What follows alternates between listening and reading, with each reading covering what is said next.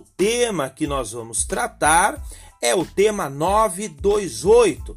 Este tema teve tese de repercussão geral fixada pelo Supremo Tribunal Federal em 9 de dezembro de 2016, por ocasião do julgamento do agravo em recurso extraordinário número 1001075.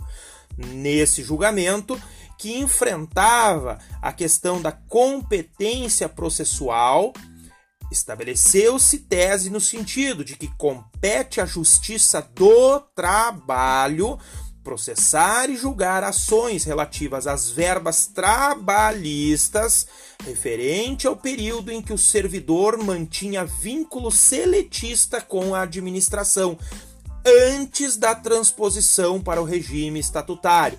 Então se tratam daqueles servidores seletistas, né? E aqui nós podemos dizer hoje servidores, eles eram seletistas antes de 1988 e a partir da promulgação da Constituição Federal, por já terem mais de cinco anos no exercício de suas atividades, eles passaram para o regime estatutário. As ações envolvendo verbas trabalhistas daquele período antes da transposição para o regime estatutário, ou seja, aquele período em que eles tinham um vínculo seletista com a administração pública, é de competência da Justiça do Trabalho.